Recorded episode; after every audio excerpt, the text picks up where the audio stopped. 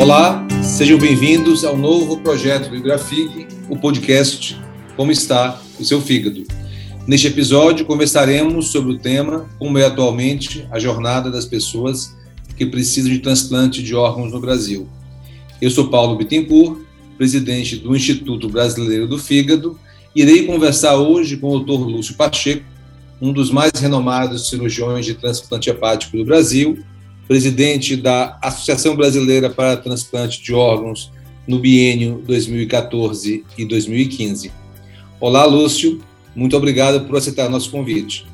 Muito obrigado, Paulo. É uma honra participar é, desse podcast e espero poder contribuir muito com as informações dadas aqui.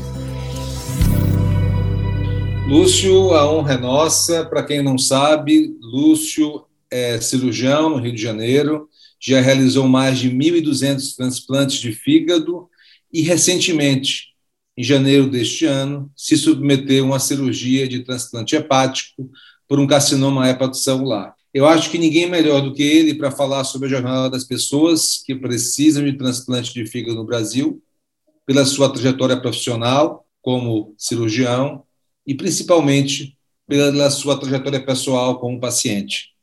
Lúcio, fala aí para a gente um pouco sobre os dois lados dessa mesma moeda. Como é que foi, como está sendo sua vivência como paciente, bem diferente, acredito, daquela vivência prévia como profissional de saúde. Eu comecei a minha trajetória com transplante em 96, eu saí do Brasil para aprender a fazer transplante e comecei a fazer transplante em 1997. Foram mais de 1.200 transplantes. Eu lembro de quase todos os doentes com muito detalhe de tudo. Primeiro, eu queria agradecer muito a todos eles pela confiança que tiveram em mim. Não foi fácil começar o transplante, e transplante não é uma cirurgia fácil, é uma cirurgia cheia de detalhes, mas que dá certo. Ao longo desses 26 anos trabalhando com isso, eu lembro de inúmeras conversas com o paciente. Eu lembro das, da primeira vez que você fala que a pessoa precisa fazer transplante, do desespero que dá nas pessoas. As pessoas são completamente desesperadas quando ouvem a palavra transplante. E eu, ao longo desses anos, fui aprendendo a mostrar o outro lado, o lado do transplante que dá certo, que a maioria dá certo, que a cirurgia é uma cirurgia como outra qualquer, uma maior, mas com mais detalhes, mas que as pessoas, quando a equipe está muito acostumada, é uma cirurgia como outra qualquer e capaz de mudar completamente a vida da pessoa. Eu, quando descobri que tinha um carcinoma hepatocelular, eu achava que eu não ia poder transplantar. E, na verdade, eu fiquei feliz quando descobri que tinha um hepatocarcinoma e que ele era transplantável. Então, assim, é, para mim, a possibilidade de fazer transplante foi uma quase que uma glória, uma, uma grande esperança que abriu quando eu tive o diagnóstico de tumor, que não é fácil. O diagnóstico de tumor não é fácil. Eu não conseguia falar com os meus filhos enquanto eu não tinha a esperança de falar que tinha um tratamento. Eu só conversei com os meus filhos, uma filha de 18 anos e um menino de 14, quando eu tinha a resposta que eu tinha um tumor e que eu podia tratar. Eu, antes de saber que eu podia tratar, que eu podia fazer um transplante, eu não falei com eles. E eles, por incrível que pareça, levaram isso numa boa, porque eles me viam, me vêm saindo de casa toda hora, vou fazer um transplante, já volto, vou fazer um transplante, já volto. Então, se teve uma coisa boa nisso tudo, foi meus filhos levarem isso tudo numa boa. Eles falaram assim: ah, meu pai está com tumor, vai fazer um transplante, vai ficar bom. Então, esse foi um lado muito bom disso. Mas eu não tenho dúvida que quando a pessoa descobre que tem um, uma necessidade de fazer transplante, surgem 500 mil dúvidas que você tenta tirar durante a consulta. Um monte de vezes você não consegue, você precisa de talvez umas cinco consultas, pelo menos, para conversar de cada faceta do que é esperar um transplante. Porque não é fácil, não é fácil mesmo. E aí você conseguir que a pessoa fique calma, sabendo, esperando, esperando o quê? Esperando alguma família dizer sim. E assim, eu sempre briguei para doação de campanha de órgãos para os meus pacientes. mas mesmo assim, esperar na fila de transplante não é uma coisa fácil, não é mesmo. Sim, Lúcio. Assim, eu acredito que você, ah, por saber que tinha uma doença crônica do fígado, a síndrome Buchiari, que é uma doença rara, ah, fazia rastreamento ah, de nódulos e pôde ter um diagnóstico de câncer primário de fígado numa fase ah, precoce, onde o transplante era possível. E aí teve todo esse tempo em lista de espera, que deve ter sido complicado, como é complicado para todas essas pessoas. E aí eu vou lhe perguntar assim: você teve que fazer algum tratamento até o transplante para evitar que esse tumor crescesse e impedisse a realização do procedimento? Então, todo paciente que tem o diagnóstico de hepatocarcinoma, é, isso, é, isso é a minha conduta, isso vai variar, talvez, em outras equipes, mas em todo mundo, eu, você nunca sabe quando é o transplante. Por mais que o transplante ande bem no seu estado, espere pouco tempo, isso é uma incerteza sempre. Eu vou dar o meu exemplo.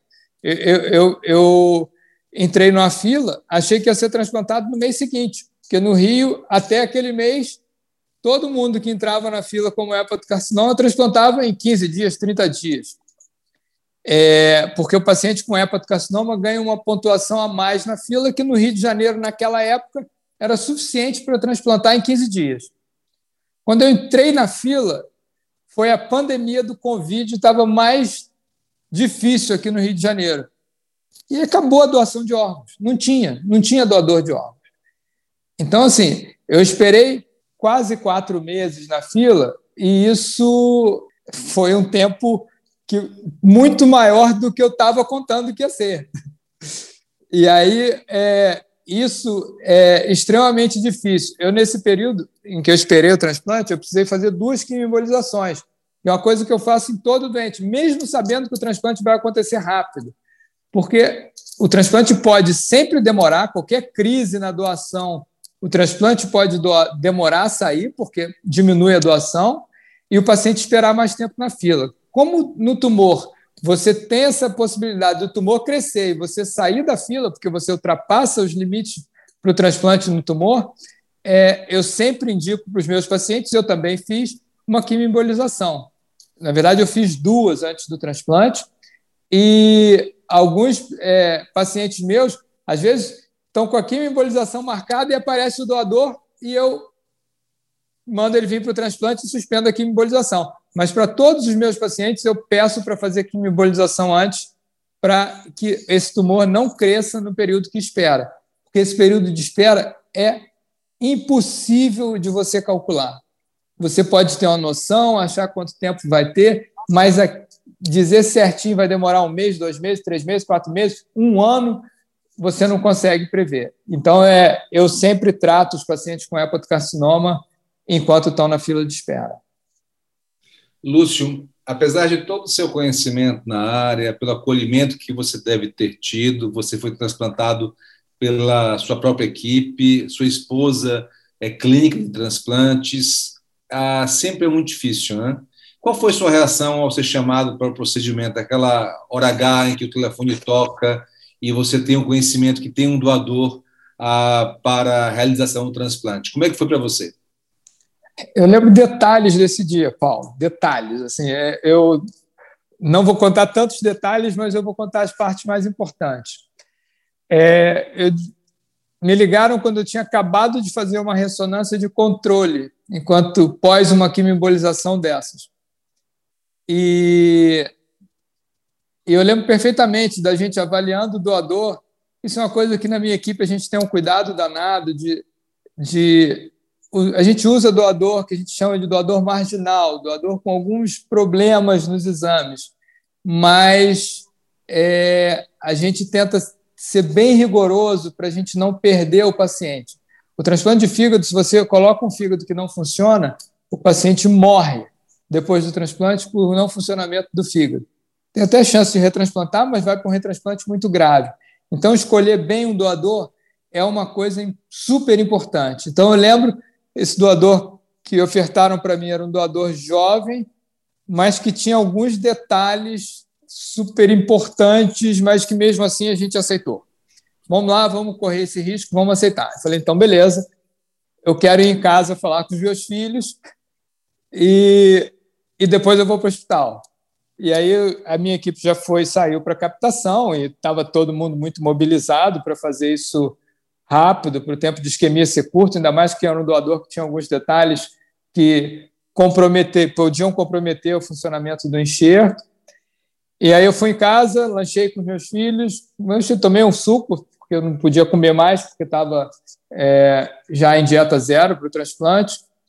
Entrei no carro, só eu e minha mulher, que também trabalha com transplante. E aí vem um monte de coisa difícil na cabeça. Eu estava no, astral ótimo, eu tava, tinha feito uma playlist para ir para o transplante, então coloquei essa música no carro. É, mas aí veio na minha cabeça assim: Poxa, já imaginou se eu paro na reperfusão? Todo mundo tem que massagear. A equipe, como é que vai ficar? O anestesista é muito meu amigo. Eu falei, Nessa hora eu liguei para ele e falei, cara, se eu parar na reperfusão, você coordena tudo, você acalma todo mundo. Ele falou assim, não, eu acalmo todo mundo. Mas passa um monte de coisa na cabeça difícil. É, aquele lanche que eu queria fazer com os meus filhos, eu falei assim, vou tomar um suco que eu adoro, para eles lembrarem de mim, se acontecer qualquer coisa, das coisas que eu gostava de fazer, que são gostosas da vida. Então, assim, não é fácil, assim, é, mas, assim, na hora eu só acreditava que ia dar tudo certo. Pensei nessa coisa ruim, que podia parar, que podia não voltar, mas eu só pensava que ia dar tudo certo grande parte do tempo. Isso acho que ajuda muito na cirurgia. Você entrar confiante na cirurgia ajuda muito o resultado a ser bom. Uma outra coisa que eu fiz muito para a cirurgia, eu me preparei para a cirurgia. Eu sabia que eu precisava transplantar. Eu não gosto de correr, mas eu falei, eu preciso aumentar minha capacidade cardiopulmonar para eu se acontecer qualquer coisa na cirurgia, se eu sangrar demais, eu ter reserva para poder superar. Então, é, naqueles meses antes, eu corria quase todo dia. Na época que eu fazia quimiobilização, não conseguia correr, mas eu tentava mesmo assim andar, mesmo meio, destruído por causa do tratamento, eu tentava caminhar. Então, se preparar para o transplante foi bom. Isso me fez ir muito otimista para a cirurgia. Ótimo, Lúcio. Que história assim bonita para quem está vivenciando agora a possibilidade de um procedimento como o transplante. Você foi transplantado, voltou em menos de três meses à sua atividade profissional, já está transplantando ativamente. E eu gostaria de lhe perguntar qual a mensagem que você gostaria de deixar para aquela pessoa que está atualmente nos ouvindo em lista de transplante de órgãos. Então, essa é uma, per é uma pergunta e uma, uma resposta muito legal. assim. E eu falo isso para todos os meus doentes. A espera é árdua. A espera não depende nada de você. Essa espera depende daquela família que é abordada na porta de um CTI onde um parente acabou de falecer, e geralmente um parente muito próximo. Um pai, um marido, um irmão, um filho, alguém muito próximo de você acabou de falecer e as pessoas vão conversar com você sobre doação de órgão e a família naquela hora difícil precisa dizer sim, eu quero. Então, é, essa espera depende só dessa família, só da solidariedade da sociedade. Então, o que eu queria falar para quem está esperando é ter calma. Vai chegar o dia. Eu sei que para alguns doentes não chegou esse dia. Eu, ao longo desses 26 anos trabalhando com transplante, perdi gente esperando na fila de transplante. Mas perdi muito menos do que transplantei. Transplantei muito mais gente. Então, eu queria falar para você ter calma. Tentar ter um pensamento positivo. Essa energia positiva faz um bem danado para todo mundo que está operando. E aí tem 500 mil explicações de cada religião tem uma explicação diferente, mas talvez uma explicação que uma minha cunhada, que é uma pessoa que eu gosto muito, me deu, ela é espírita, falou assim: Lúcio, quando você pensa coisa boa, você deixa os espíritos bons chegarem perto de você. Então, assim, pensar positivo só ajuda, não atrapalha em nada. Se prepara para a cirurgia, se prepara do ponto de vista físico, fazendo caminhada, fazendo corrida, nadando, fazendo o que for, mas se prepara também do ponto de vista emocional. Vão vir pensamentos difíceis na cabeça naquela hora. Vão vir. Será que eu não vou voltar? Será que eu não vou acordar? Será que é a última vez que eu vi meus filhos? Vai vir esse pensamento. Mas ele tem que vir e ir embora rápido. E tem que ficar na cabeça, vai dar tudo certo. Daqui a 10 dias eu estou de volta, daqui a 15 dias eu estou de volta. E, e com muita confiança para a cirurgia. Vai dar certo. Muito obrigado, Lúcio. Antes de finalizarmos aqui o nosso podcast, eu gostaria que você deixasse uma mensagem para nossos ouvintes sobre a importância da doação de órgãos. A taxa de doação de órgãos no Brasil ainda é baixa, estimada em 15 doadores efetivos por milhão de pessoas. Como é que você acha que a gente pode chegar ao coração dessas pessoas que estão nos ouvindo? Como é que você acha que a gente pode aumentar a taxa de doação de órgãos no Brasil? É, eu vou ver de um outro jeito, tá, Paulo? Quando eu comecei o transplante no Rio, a taxa de doação de, de órgãos no Rio de Janeiro era quatro doadores por milhão. É vergonhoso. A Espanha são 40. O Brasil vem só melhorando até a Covid. Então, até a Covid, da época que eu comecei a fazer transplante até começar o Covid, todo ano o Brasil melhorava um pouquinho a taxa de doação de órgãos. Na época do Covid caiu é, a gente esperava que fosse chegar em torno de 20 doadores por milhão de média no Brasil, mas não conseguimos. Ainda, ainda não conseguimos. Mas estados como Paraná, Santa Catarina e Ceará já passaram de 30 doadores por milhão, já estão quase igual à taxa da Espanha. Então, é, eu acho que a gente tem esse exemplo desses três estados em que chegaram a uma taxa de doação boa. Isso foi muito esforço pessoal dos coordenadores de transplante desses três estados, mas isso serve de exemplo para os outros estados. É possível, dá para chegar lá, a gente vai conseguir. Eu acho que campanhas iguais a essa, o Setembro Verde, ajudam muito, muito, impactam muito na doação, mas isso é uma coisa muito frustra. Isso é aquele período de campanha, um, dois meses ela volta ao que a taxa que era antes. A minha visão, desde que eu era presidente da BTO, e tenho tentado isso, a gente tem tentado isso, é levar isso para a escola. A educação é perene, as campanhas são frustras, a educação é perene. Então, isso tinha que ser um tema de dentro da escola assim, o mundo mudou muito, mas me assustava meus filhos que a escola era igualzinho na minha época, 30 anos depois. É, então, assim, eu acho que a escola tem que mudar, a escola tem que acompanhar a evolução do mundo. E talvez falar de doação de órgãos seja tão importante como falar das revoluções, como Sabe Nada, como aquelas revoluções tão importantes na história do Brasil, mas também falar de doação de órgãos é quase uma obrigação da sociedade. Fala de doação de órgãos, doação de sangue, tanta coisa que a saúde da sociedade depende que ela seja solidária. Então, eu acho que a gente caminha para aumentar a doação de órgãos, foi pego pela Covid, mas a gente tem que continuar esse trabalho grande da BTO, agora somado à Ibrafig, para é, levar a população, fazer a população discutir o tema mas eu queria muito que, se alguém que influencia, consegue influenciar na escola, conseguisse introduzir esse tema na escola.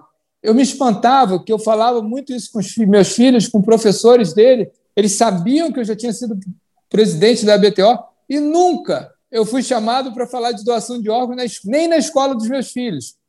Então, assim, isso a gente tem que tentar levar para dentro das escolas, que é onde a gente forma os brasileiros.